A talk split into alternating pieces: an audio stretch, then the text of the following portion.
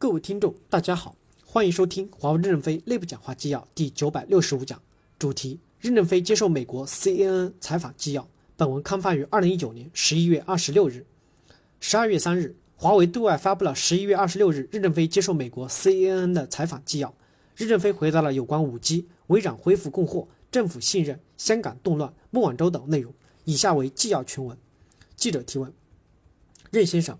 感谢您邀请我们到访深圳华为总部，我非常期待今天和您对话。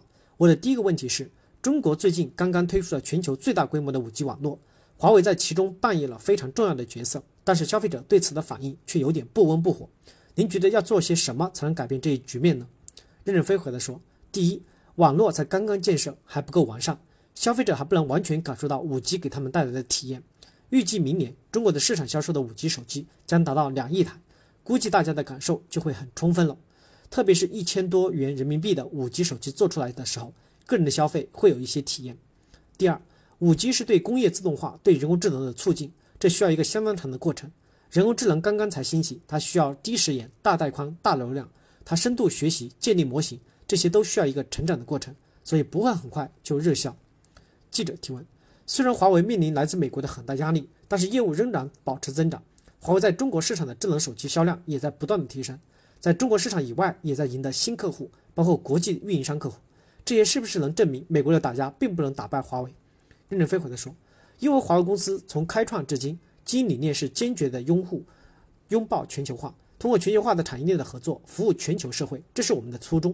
但是我们早就觉察到，我们和美国之间也存在着各种不确定性的矛盾，所以我们自己也有一些准备。当美国不卖给我们东西的时候。”我们还不至于死掉，还能够自立。从现在来看，我们的生存下来，在短时间内不会有问题了。但是我很担心的是，三到五年以后，我们是否还能持续的领先世界？这是我们要研究的问题，已经提到我们的议事的议程日程上了。记者提问：华为能否保持在智能手机市场的领导地位？现在华为的智能手机销量虽然还在增长，但是增长仅限于中国市场。禁止华为使用 Google 应用，确实对华为海外的智能手机的销量产生了很大的影响。如果华为只能在中国销售智能手机，你会乐意看到这样的结果吗？任正非回答说：“我认为不会是这样的一个结果。如果美国明确 Google GMS 生态系统不给我们使用，那我们自己的系统也是会投入使用的。我们相信自己有这个能力，在两到三年内完成世界的生态系统的整合。”记者提问：“所以即使没有谷歌以及正在等待美国政府批准与华为做生意的其他公司，你也有信心未来的华为智能手机的业务布局将会是全球化的？”任正非回答说。我们在供应链上坚定不移地拥抱全球化，欢迎美国公司加大对我们的供给，然后我们大量的使用他们的零部件形成供应。当美国公司不能给我们供应的时候，我们是有替代方案的。如果替代方案出来以后已经比较成熟和稳定，那再切换回去的可能性就比较小了。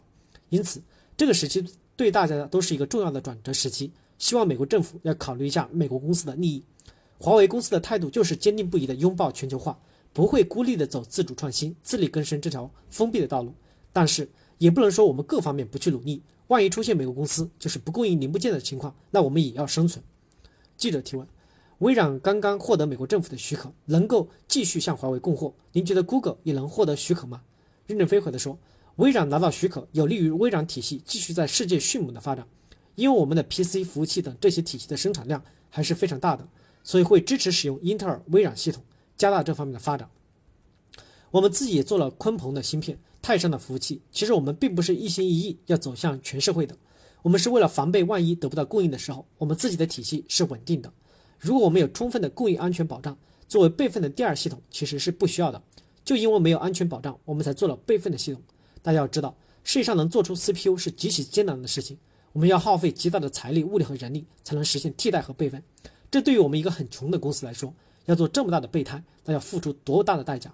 有些事不得不做，也不是心甘情愿的做。所以，我们欢迎微软、英特尔这种开放的态度。本来全世界就是他们占领了最大的市场份额。如果他们突然说不要这部分世界了，就要让这一些给别的技术体系，我感谢还不过来，对不起他们。记者提问：假设谷歌不能够拿到向华为继续供货的许可，华为有没有备份的计划？任正非回答说有，而且规模很大。记者提问。有没有收到确切的消息说，Google 的申请已经被美国政府给拒绝了呢？任正非回答说没有。记者提问：华为现在是全球第二大智能手机厂商，在没有 Google 的情况下，华为有没有可能做到世界第一？任正非回答说：“我想应该说不会有问题，但需要时间。”记者提问：“需要时间？但是如果没有 Google 的话，怎么能突破海外的市场呢？”任正非回答说：“我讲的时间就是海外市场，因为明年后年我们就要重返海外市场，我们完全有这个能力和决心。”感谢大家的收听，敬请期待下一讲内容。